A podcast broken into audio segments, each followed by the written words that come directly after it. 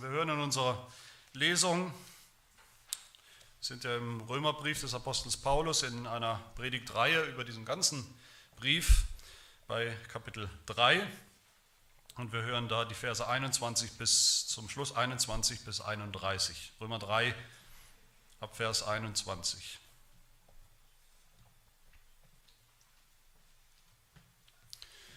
Hört das Wort Gottes.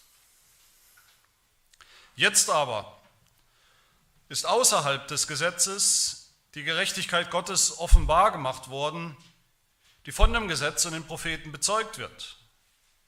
Nämlich die Gerechtigkeit Gottes durch den Glauben an Jesus Christus, die zu allen und auf alle kommt, die glauben.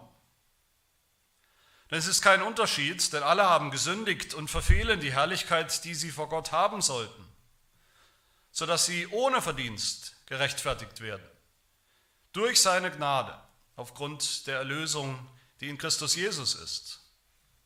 Ihn hat Gott zum Sühnopfer bestimmt, das wirksam wird durch den Glauben an sein Blut, um seine Gerechtigkeit zu erweisen, weil er die Sünden ungestraft ließ, die zuvor geschehen waren, als Gott Zurückhaltung übte, um seine Gerechtigkeit in der jetzigen Zeit zu erweisen, damit er selbst gerecht sei und zugleich den rechtfertige, der aus dem Glauben an Jesus ist. Wo bleibt nun das Rühmen? Es ist ausgeschlossen. Durch welches Gesetz? Das der Werke? Nein, sondern durch das Gesetz des Glaubens. So kommen wir nun zu dem Schluss, dass der Mensch durch den Glauben gerechtfertigt wird, ohne Werke des Gesetzes. Oder ist Gott nur der Gott der Juden und nicht auch der Heiden? Ja, freilich, auch der Heiden. Denn es ist ja ein und derselbe Gott, der die Beschnittenen aus Glauben und die Unbeschnittenen durch den Glauben rechtfertigt. Heben wir nun das Gesetz auf durch den Glauben? Das sei ferne. Vielmehr bestätigen wir das Gesetz.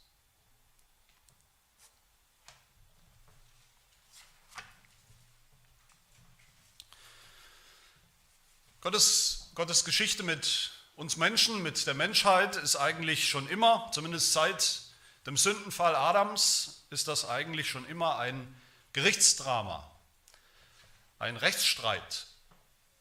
Wir müssen uns das vorstellen, also eine Gerichtsverhandlung, wie wir das ja auch kennen. Vielleicht war der eine oder andere schon bei einer dabei, gezwungenermaßen oder einfach als Beobachter, mit all den typischen Akteuren, die wir kennen, mit Angeklagten. Wir haben schon gehört von den Angeklagten, sowohl den Heiden als auch den Juden. Am Ende stehen diese Gruppen für alle Menschen. Mit Anklägern. Im Alten Testament waren das die Propheten, die ersten, und dann der Apostel Paulus hier als Staatsanwalt Gottes. Mit einer Anklageschrift auch, dem Gesetz. Mit einem Richter, das ist Gott selbst. Und mit der ganzen Welt sozusagen als Publikum. Und es ist eine Gerichtsverhandlung, bei der es immer schon um alles geht, um das Ganze geht, um Verurteilung der Menschheit oder Freispruch und um Leben oder Tod. Und gerade der Römerbrief des Apostels Paulus ist ein, man könnte sagen, ein Protokoll dieser Gerichtsverhandlung zwischen Gott und der gesamten Menschheit. Das sehen wir schon allein darin, wie oft der Apostel Paulus juristische, also rechtliche Begriffe benutzt in diesem Brief. Wie oft er von Gesetz spricht, wie oft er von Geboten spricht, von Übertretung, von einem Bruch von Gesetzen oder Geboten, wie oft er von Gerechtigkeit spricht, von Gottes Gerechtigkeit, wenn Gott richten würde, von Gott als einem Richter spricht er, er spricht von Strafe, all das sind Begriffe, die wir kennen aus dieser Welt der, des Rechts. Wir haben gesehen, wie Paulus als Staatsanwalt für Gottes Seite die Schuldfähigkeit oder sogar die tatsächliche Schuld von gottlosen Menschen, von Atheisten, wie wir sagen würden vielleicht, beweist und nachweist bei den Heiden. Wir haben gesehen, wie er die Schuld sogar von den Juden, von Gottes Volk beweist, nachweist. Und wie er deutlich macht, in all dem ist Gott selbst völlig gerecht. Gott kann eigentlich gerechterweise nur ein Urteil sprechen, nämlich schuldig. Er kann nur die Todesstrafe verhängen. Alles andere wäre ungerecht, wäre eines gerechten Richters nicht würdig.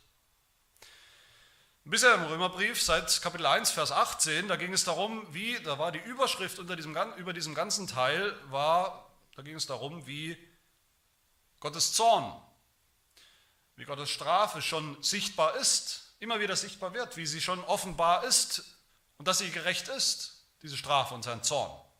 Dass Gott gerecht ist, wenn er richtet, heute schon, immer wieder, in Anzahlungen und dann eines Tages, am Tag des Gerichts. Aber ab heute jetzt mit diesem Vers 21 hier, mit diesem großen Jetzt aber von Paulus, jetzt aber, da beginnt was Neues, da wird etwas, da wird alles anders. Da wird alles anders. Ab heute geht es jetzt darum, dass Gott rettet. Dass Gott Sünder rettet, dass Gott vergibt, dass Gott annimmt in Jesus Christus. Aber selbst das, das, was wir als Evangelium kennen, das Evangelium nennen, selbst das wird immer noch weiter beschrieben hier in diesen rechtlichen, diesen juristischen Kategorien. Auch das Evangelium, zu dem wir jetzt kommen, ist Teil von diesem Gerichtsdrama. Es geht weiter. Bisher war die große Frage im Römerbrief, ist Gott gerecht, wenn er richtet? Wie ist das zu rechtfertigen? Ab jetzt geht es um das Heil, die Erlösung und da ist die große Frage, ist Gott denn gerecht, wenn er rettet? Wenn er Sünder rettet? Wenn er Sünden vergibt? Wenn er freispricht? Wie ist das zu rechtfertigen? Es geht um Rechtfertigung. Es geht um eine Rechtfertigung hier. Eigentlich eine doppelte Rechtfertigung. Neunmal in diesen wenigen Versen finden wir diese Begriffe Gerechtigkeit, Rechtfertigung. Neunmal diesem Abschnitt. Und es geht um eine doppelte Rechtfertigung. Es geht um die Rechtfertigung Gottes hier, dass Gott gerecht ist, dass Gott gerecht bleibt, wenn er richtet oder wenn er rettet. Und es geht um die Rechtfertigung des Menschen, von Sündern, von uns, wie wir frei gesprochen werden können, gerecht gesprochen werden können vor Gott. Mal zwei Punkte in der Predigt, daher kommt übrigens auch dieser, wer sich das schon mal gefragt hat, dieser Titel der ganzen Predigtreihe kommt natürlich auch hierher. Diese zwei einfachen Punkte, die zwei einfachen, aber wirklich weltbewegenden Wahrheiten, die wir hier sehen, nämlich erstens, Gott ist gerecht und zweitens, Gott spricht gerecht. Zum ersten, Gott ist gerecht. Paulus vielleicht wichtigste, erste Absicht in diesen wunderbaren Versen hier, wo es ums Evangelium geht, wie wir erlöst werden können. Paulus allerwichtigste und oberste Absicht ist hier zu beweisen, dass Gott gerecht ist, wenn er jetzt Sünder rettet. Es geht Paulus um Gottes Gerechtigkeit. Vers 21 steht das, Vers 22, Gott selber will, Vers 25, Gott selbst will seine Gerechtigkeit erweisen, beweisen, den Erweis erbringen, dass er wirklich absolut durch und durch gerecht ist. Darum geht es. Gott will seine Gerechtigkeit erweisen in der jetzigen Zeit. Nochmal, Vers 26. Gott will beweisen, dass er selbst gerecht sei, schreibt Paulus, oder gerecht ist und gleichzeitig Sünder gerecht sprechen kann. Gerechterweise. Die Frage ist, warum muss Paulus das eigentlich beweisen? Oder warum muss Gott das eigentlich beweisen, dass er gerecht ist? Können wir nicht einfach zum Evangelium vorspringen, zum Evangelium vorspulen? Können wir nicht einfach zu, der, ja, zu dem, was wir für das Evangelium halten, vorspringen, dass eben Gott einfach gnädig ist, einfach so? Das reicht uns doch eigentlich. Dass Gott Sünde Sünde sein lässt, dass Gott Sünde übersieht, dass Gott Sünde vergibt, dass er Sünde ignoriert, dass Gott sich zeigt, wie wir denken, wie er wirklich ist, eben der Liebe, der Freundliche, der gnädige Gott, der gerne ein Auge zudrückt, wenn es sein muss, der uns gerne den Himmel schenkt aus lauter Freundlichkeit und Güte, einfach so. Warum müssen wir denn, warum muss Gott beweisen, dass er gerecht ist in all dem? Weil Gottes Gerechtigkeit in einer Krise steckt, in eine Krise gekommen ist. Die Gerechtigkeit des allergrößten, allerwichtigsten Richters der Welt, von Gott selbst ist in Verruf gekommen unter den Menschen. Gottes Ruf steht auf dem Spiel. Gottes Ruf steht in Gefahr, weil die Menschen falsch denken über ihn. Weil sie denken, dass Gott, dass er willkürlich ist, dass er willkürlich, dass er ungerecht darin ist, erstmal wie er richtet und dass er dann genauso willkürlich, genauso ungerecht darin ist, wen er rettet, wen er freispricht wie er freispricht oder auch nicht. Und das ist eine Krise, das wäre, das wäre eine echte Krise, wenn das so wäre. Abraham im Alten Testament ist uns da ein Vorbild. Abraham hat das verstanden, diese Krise, um die es geht, als Gott, als Richter diese Sündenstädte, diese Sündenpfuhle Sodom und Gomorra zerstören, vernichten will, alle Einwohner, die darin wohnen, auf einen Schlag vernichten will, richten will, da springt Abraham in die Bresche vor Gott und sagt, halt Gott, das kannst du nicht tun. Was, wenn es unter diesen zugegebenermaßen bösen Einwohnern von Sodom und Gomorra vielleicht ein paar, eine Handvoll, vielleicht einen oder zwei oder fünf Gerechte gibt? Willst du die einfach mitvernichten? Das wäre nicht gerecht. Und Abraham selbst erinnert Gott, das ist mutig, er erinnert Gott an seine eigene Gerechtigkeit. Wenn er sagt in Genesis 18 zu Gott, das sei ferner von dir, dass du so etwas tust und den Gerechten tötest mit dem Gottlosen, dass der Gerechte sei wie der Gottlose, das sei ferner von dir. Sollte der Richter der ganzen Erde nicht gerecht richten, sagt Abraham. Und natürlich tut Gott das gerecht richten. Und Gott sagt zu Abraham, wenn da nur einer wäre, der gerecht ist, Abraham, dann kannst du dir sicher sein, dann würde ich die Stadt verschonen vor meinem Gericht. Warum steckt Gottes Gerechtigkeit in einer Krise? Warum muss Gott sich verteidigen vor den Menschen? Damals zu Abrahams Zeit, immer wieder im Alten Testament, in diesem Rechtsstreit, wo die Propheten, die Propheten auch Gottes Gerechtigkeit immer wieder verteidigen mussten. Zu Paulus Zeit und bis heute. Warum muss Gott sich verteidigen? Das muss er nicht. Gott muss sich nicht selbst rechtfertigen. Aber er tut es trotzdem. Für uns, damit wir verstehen, was er tut und warum damit die ganze Welt, damit wir seine Gerechtigkeit sehen und begreifen.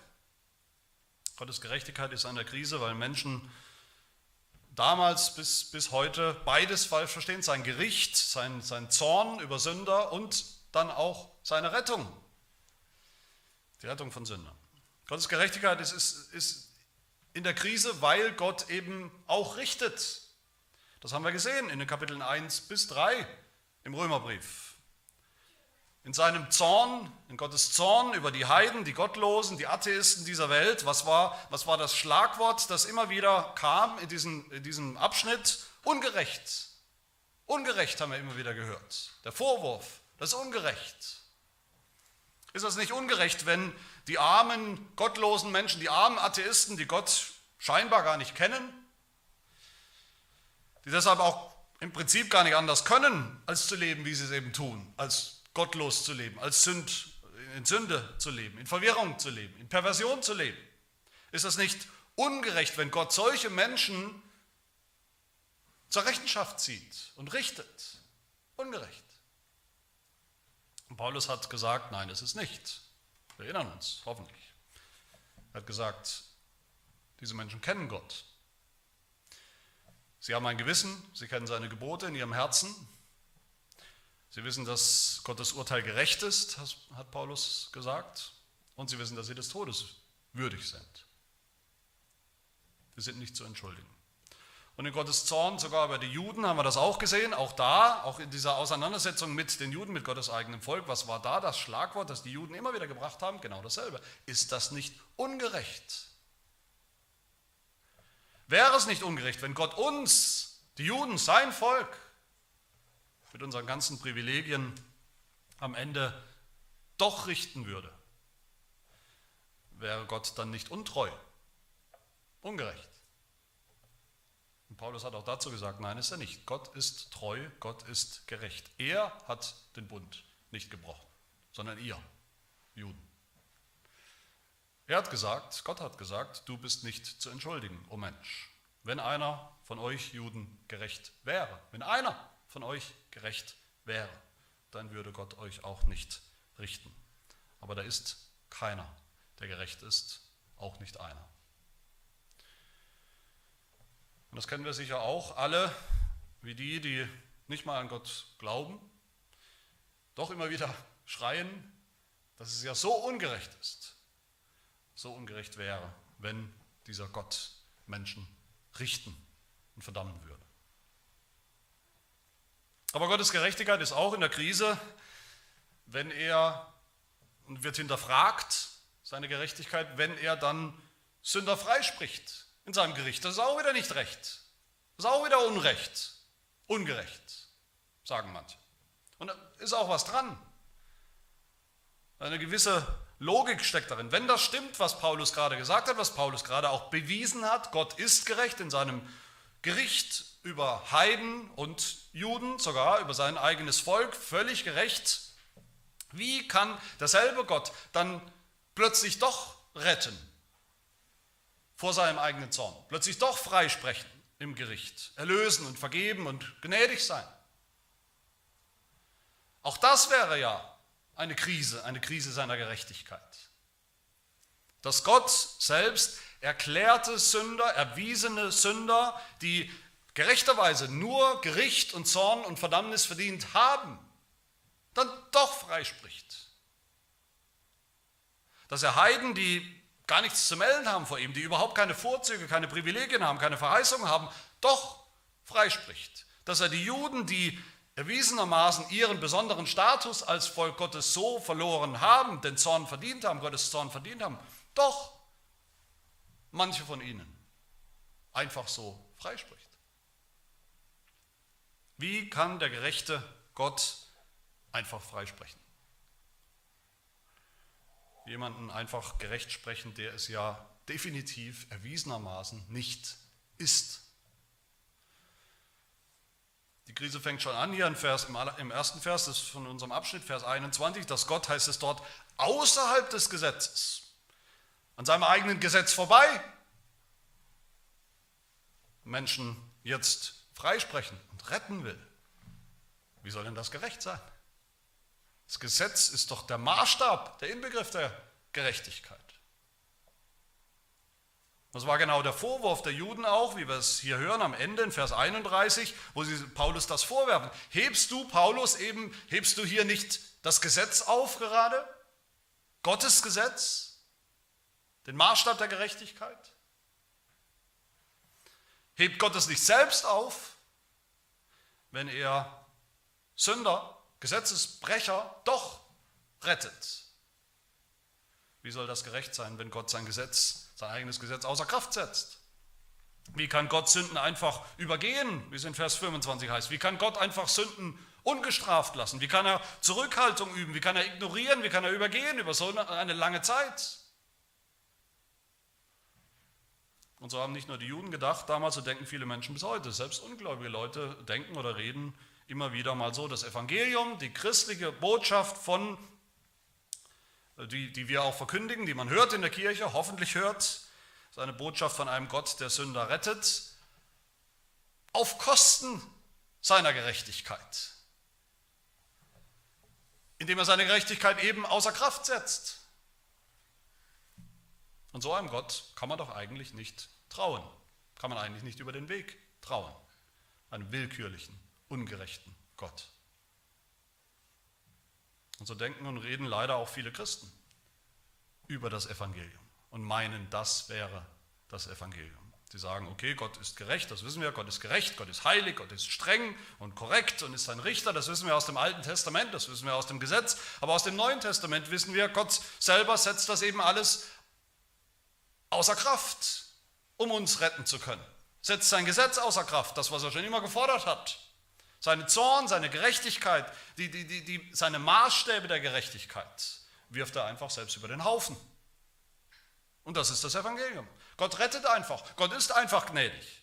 Auf Kosten seiner Gerechtigkeit. Paulus sagt dazu, das sei ferner. Wir heben überhaupt nichts auf. Gott hebt überhaupt nichts auf. Nicht sein Gesetz, nicht seine Gerechtigkeit. Gegenteil. Jetzt endlich hier, endlich kommt Paulus dazu zu entfalten, was er schon in Kapitel 1, Vers 16 und 17 gesagt hat, wo er gesagt hat, ich schäme mich des Evangeliums nicht, ich brauche mich nicht zu schämen für dieses Evangelium, was ich euch verkündige, auch in diesem Brief. Und warum nicht? Denn in diesem Evangelium, auch und gerade in diesem Evangelium, sagt Paulus dort, hat er dort gesagt, wird offenbart die Gerechtigkeit Gottes. Im Evangelium. Das Evangelium, meine Lieben, das Evangelium ist niemals das Evangelium, wenn wir denken, es sei auf Kosten von Gottes Gerechtigkeit. das Evangelium ist nur Evangelium aufgrund von Gottes Gerechtigkeit. Es ist eine Offenbarung der Gerechtigkeit Gottes. Gottes Gerechtigkeit ist sichtbar, wenn er richtet, ja, das haben wir gesehen und hoffentlich auch begriffen.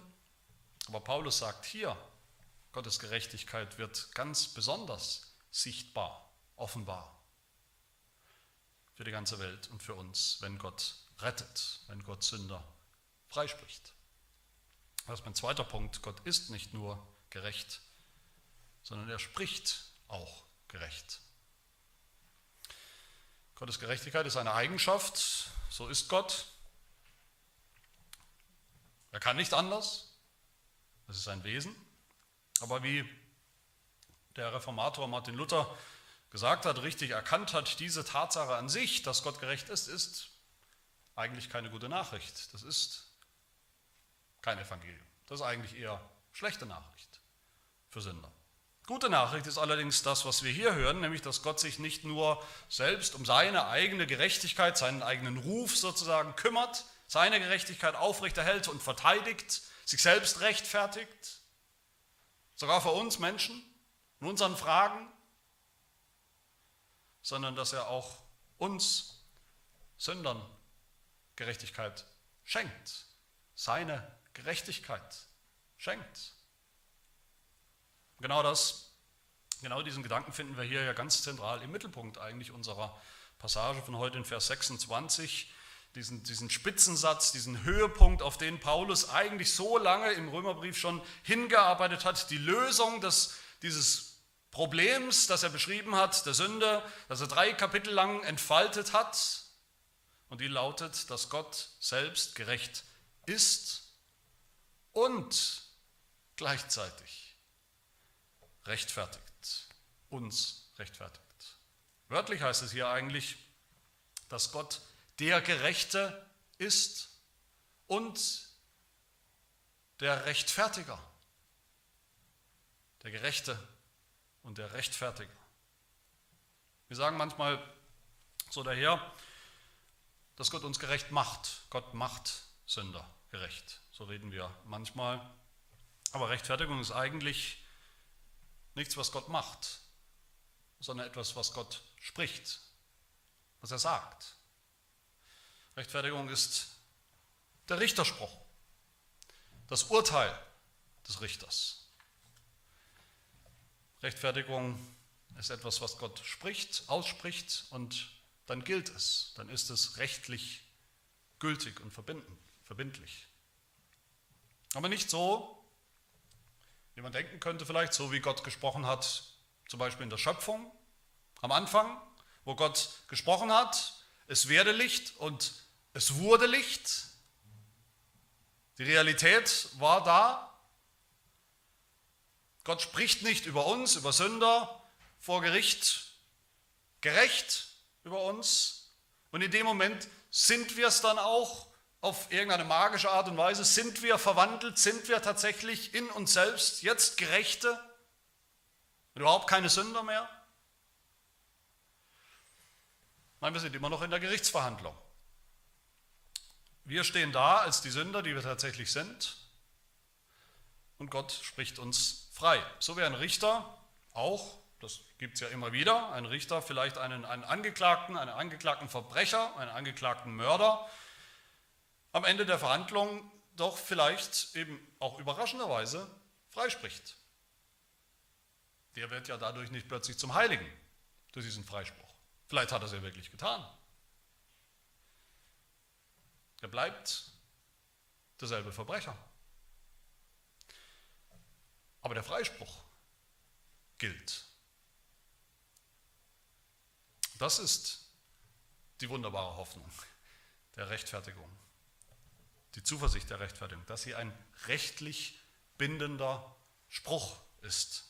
Ein rechtlich bindender Spruch Gottes, an den er sich selbst bindet, den er selbst anerkennt als gerecht, den er niemals mehr zurücknehmen wird und zu dem er selbst die rechtlichen Grundlagen geschaffen hat. Was sind diese rechtlichen Grundlagen für unseren Freispruch vor Gott, vor seinem Gericht? Wie kommen wir in den Genuss dieser Rechtfertigung? Wie kann das gerecht sein? Paulus nennt hier drei Gründe, warum oder wie wir so gerecht gesprochen werden können vor dem allerhöchsten Richter, vor Gott selbst. Drei Gründe. Gott spricht uns gerecht allein durch Glauben, allein durch Gnade und allein durch Jesus Christus. Die erste Grundlage allein durch Glauben. Gott sagt das hier in diesem Text, Vers 22, die Gerechtigkeit Gottes durch den Glauben an Jesus Christus für alle, die glauben.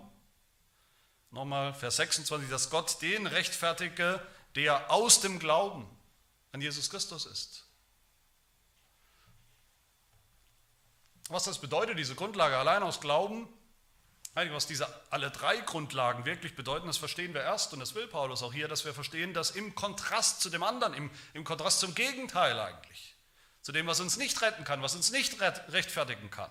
Was ist das Gegenteil von Glauben, wenn wir sagen aus Glauben allein? Wenn Paulus sagt hier aus Glauben allein, was ist das Gegenteil zum Glauben? Werke.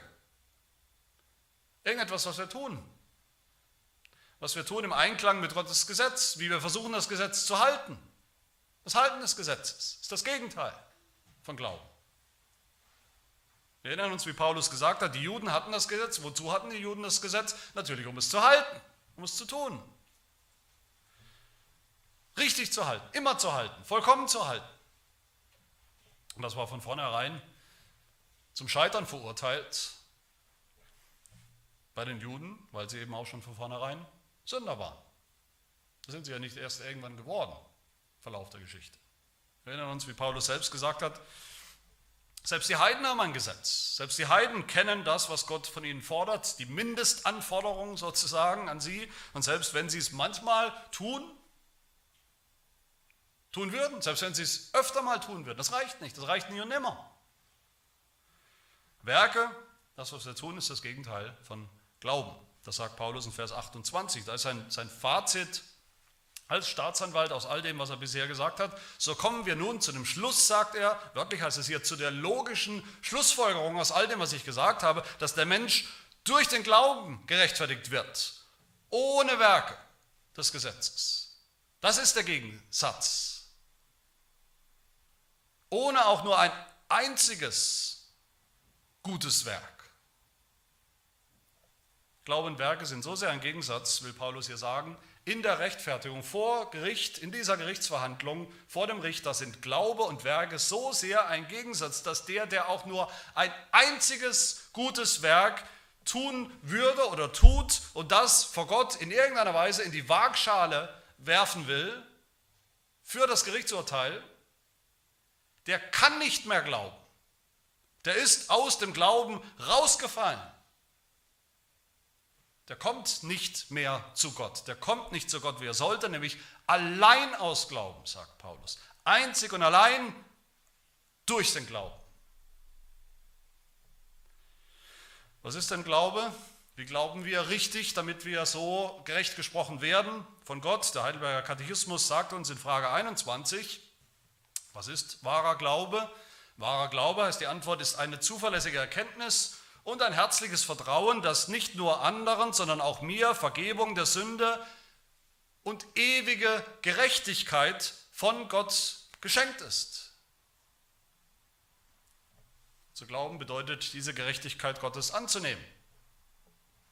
Nämlich da, wo Gott sie uns anbietet, wo Gott sie uns schenken will. Im Evangelium, seinen Richterspruch, seinen Freispruch anzunehmen. Im Vertrauen. So zu glauben ist eben gerade kein Werk, nichts, was wir tun. Ganz im Gegenteil, dieser Glaube ist die leere Hand, die etwas empfängt, die nur empfangen kann, nur der Kanal, durch den wir etwas empfangen. Aber wie ist das gerecht? Die Rechtfertigung aus Glauben, wie ist das recht? Wie kann das gerecht sein für Gott? Dass es Sünder freispricht, einfach nur, weil sie eben glauben. Das spricht halt die frei, die auch Sünder sind, genauso schlimme Sünder wie alle anderen, aber die glauben halt irgendwie oder irgendwas. Wie soll das gerecht sein? Das ist nicht gerecht. Das wäre nicht gerecht. Gott sieht nicht auf irgendeinen Glauben, irgendein Gläubigsein, irgendein Frommsein, irgendeinen frommen Wunsch, dass er uns schon retten wird, irgendwie und aus irgendeinem Grund, irgendein Wunsch, irgendeine Hoffnung ins Blaue hinein. Das ist nicht Glauben. Der Glaube an sich ist überhaupt gar nichts wert. Er ist ein leeres Gefäß. Retten kann er uns nur mit dem richtigen Inhalt. Und der Inhalt ist Jesus Christus. Glaube ist immer Glaube an etwas oder an jemanden. Der einzige Glaube, der uns rechtfertigt, ist der Glaube an Jesus Christus, wie Paulus ja gleich dazu sagt, wenn er vom Glauben spricht, hier dreimal dazu sagt. Der Glaube an Jesus Christus, der Glaube an Jesus Christus. So sagt es auch unser niederländisches Glaubensbekenntnis in Artikel 22. Der Glaube ist nur ein Werkzeug, durch das wir Christus unsere Gerechtigkeit ergreifen. Nur ein Werkzeug, nicht ein Werk, ein Werkzeug. Ein Gefäß, eine leere Hand, ein Kanal. Gott ist gerecht, wenn er Sünder freispricht, durch den Glauben, aufgrund ihres Glaubens an Jesus Christus. Er ist gerecht, wenn er Juden trotz dem Gesetz, das sie nicht gehalten haben, trotz dem Gesetz, das sie gebrochen haben, freispricht, weil er ihnen ja schon immer den Messias versprochen hat, wenn sie an ihn glauben. Gott ist gerecht, wenn er Heiden ohne das Gesetz freispricht, wenn sie an Jesus Christus glauben. Gott ist gerecht, völlig gerecht, wenn er uns freispricht, heute vergibt, weil wir glauben an Jesus Christus. Die Rechtfertigung aus Glauben allein ist völlig gerecht. Sie zeigt Gottes wunderbare Gerechtigkeit. Zweite Grundlage für unsere Rechtfertigung, Gott spricht uns gerecht allein durch Gnade, sagt Paulus. Vers 24, alle haben gesündigt, sodass es nur noch einen Weg gibt. Paulus sagt, sodass sie ohne Verdienst gerechtfertigt werden. Dass sie nur noch ohne Verdienst gerechtfertigt werden können durch seine Gnade. Auch diese Grundlage verstehen wir erst im Kontrast zu dem, was uns nicht retten kann. Was ist der Gegensatz hier? Was ist das Gegenteil zu Gnade? Verdienst, Lohn. Unsere Verdienste, irgendetwas, was wir vor Gott verdienen oder uns einbilden, verdient zu haben. Die Juden, wieder ein Beispiel, die Juden haben gedacht, sie hätten was Besseres verdient von Gott als sein Volk, eine bessere, eine bevorzugte Behandlung als die Heiden. Okay, Sünder waren sie auch, haben sie zugegeben, aber doch haben sie was Besseres verdient als alle anderen. Die Heiden, die Ungläubigen, damals wie heute, denken das auch. Okay, vielleicht habe ich nicht gerade den Himmel verdient, so gut bin ich nicht, aber sicherlich habe ich nicht die Hölle verdient, sondern irgendwas zwischendrin, irgendwas Besseres. Aber Gnade gibt es nur. Begnadigung, darum geht es hier. Wir sind immer noch vor Gericht. Begnadigung vor Gericht, vor dem absolut gerechten Richter. Begnadigung gibt es nur für die, die voll und ganz anerkennen, dass sie auf ganzer Linie schuldig sind. Völlig nackt dastehen, ohne Verdienste, ohne irgendwas vorzubringen, stehen sie vor dem, Richter, vor dem Richter. Gnade gibt es nur für die, kann es nur für die geben, die mit unserem niederländischen Glaubensbekenntnis sagen, Artikel 23, wir erwarten von uns selbst oder unseren Verdiensten nichts, rein gar nichts. Wir fangen gar nicht an, aufzuzählen, was wir vermeintlich für Verdienste haben. Nur für die, die nicht mal wagen, ihre Augen zum Himmel zu heben, sondern sich auf die Brust schlagen, wie der Zöllner im Gleichnis, im Gleichnis Jesu und sagen, oh Gott, sei mir Sünder gnädig. Und über diesen Zöllner, über diesen Sünder sagt Jesus, Lukas 18, dieser ging gerechtfertigt wieder nach Hause. Wie kann das jetzt wieder gerecht sein? Dass Gott freispricht, Sünder freispricht aus purer Gnade, aus schierer Gnade, weil er einfach so gnädig ist. Einfach weil er seine Gerechtigkeit eben für einen Augenblick oder für eine lange Zeit sogar außer äh, einfach vergisst, zur Seite tut, zur Seite schiebt, ignoriert, fünf gerade sein lässt. Ist das Gnade? Und das wäre nicht gerecht. Gott ist nicht einfach gnädig, wie wir manchmal sagen oder denken. Vers 24, Gott spricht gerecht ohne Verdienst, Gott spricht gerecht frei, heißt es wörtlich, kostenlos, als Geschenk. Gnade ist ein Geschenk, aber diese Gnade ist nicht frei, nicht kostenlos, sondern hat einen Grund.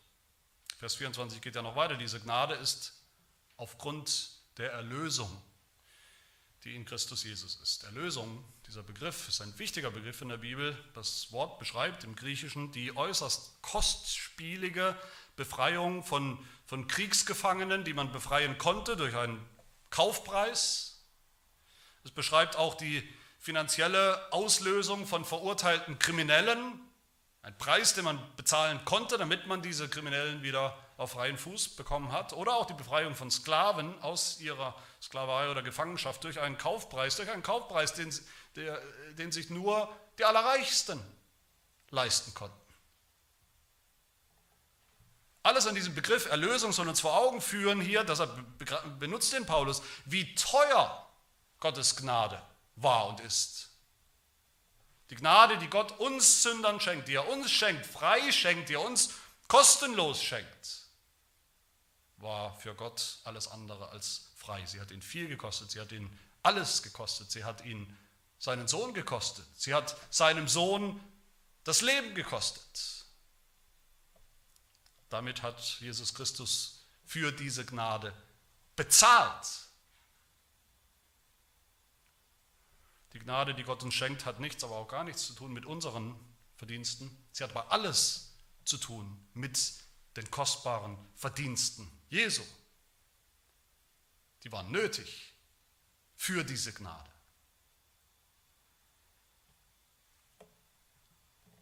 Er hat uns diese Gnade verdient. Nochmal Frage 21 aus dem Heidelberger, wir haben sie schon gehört. Wahrer Glaube ist ein herziges Vertrauen, dass mir Vergebung der Sünden, ewige Gerechtigkeit von Gott geschenkt ist, aus lauter Gnade, allein um des Verdienstes Christi willen. Gnade ja, aber Verdienst Christi, Bezahlung, Lohn Christi. Das ist gerecht. Auch die Rechtfertigung aus Gnade allein ist so völlig gerecht. Auch sie zeigt uns, offenbart uns Gottes wunderbare Gerechtigkeit. Und damit zur letzten Grundlage für die Rechtfertigung. Gott spricht uns gerecht allein durch Jesus Christus. Meine Lieben, es gibt keinen abstrakten Glauben, keine Hoffnung ins Blaue hinein, keine Frömmigkeit, was wir für Glauben halten, die uns retten könnte. Nur der Glaube an Jesus Christus, Vers 22. Es gibt keine Gnade, keine billige, keine freie Gnade, die uns retten kann, dass Gott einfach so gnädig ist, dass Gott gnädig ist auch ohne Jesus. Nur die Gnade in Jesus Christus und all das steht und fällt mit Jesus Christus. Das ist das erste Mal übrigens hier, dass der Apostel Paulus wieder von Christus spricht, den Namen Jesu Christi in den Mund nimmt oder aufschreibt hier in seinem Evangelium. mit Recht. Worum ging es die ganze Zeit? Kapitel 1 bis 13, äh, Kapitel 1 bis 3. Es ging um Gottes Zorn. Dass Gottes Zorn schon sichtbar ist, schon offenbar ist und offenbar wird am Ende über alle Gottlosigkeit, über alle Menschen, über Heiden, Juden. Wie kann es dann möglich sein? Wie kann es gerecht sein, wenn Gott jetzt doch auf seinen Zorn verzichtet? Ihn doch nicht ausgießt über Sünder. Wie kann es gerecht sein, dass der gerechte Gott so lange, Vers 25, so lange die Sünden einfach ungestraft gelassen hat? Die Sünden, die zuvor geschehen waren, in den Jahrhunderten vor Jesus Christus, vor seinem Kommen, in der Geschichte des Alten Testaments, in der Geschichte Israels. Wie kann es gerecht sein, dass er Zurückhaltung, Nachsicht, Geduld geübt hat mit Sündern dass er sie jetzt einfach so freisprechen will? Das kann nur gerecht sein, meine Lieben, sagt Paulus in Vers 25, weil Gott seinen Sohn Jesus Christus bestimmt hat, hingestellt hat, als Sühnopfer, das wirksam wird durch den Glauben an sein Blut. Nur das Blut kann Gottes Gerechtigkeit erweisen, sagt Paulus, beweisen. Nur durch Opfer, nur durch Blut. Was meint Paulus hier mit Sühnopfer? Wörtlich heißt es Sühnedeckel. Es ist ein Deckel,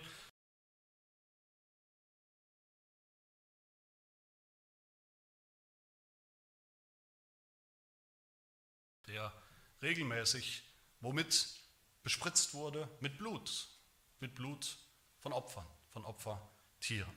Und wozu? Um den zornigen Gott gnädig zu stimmen.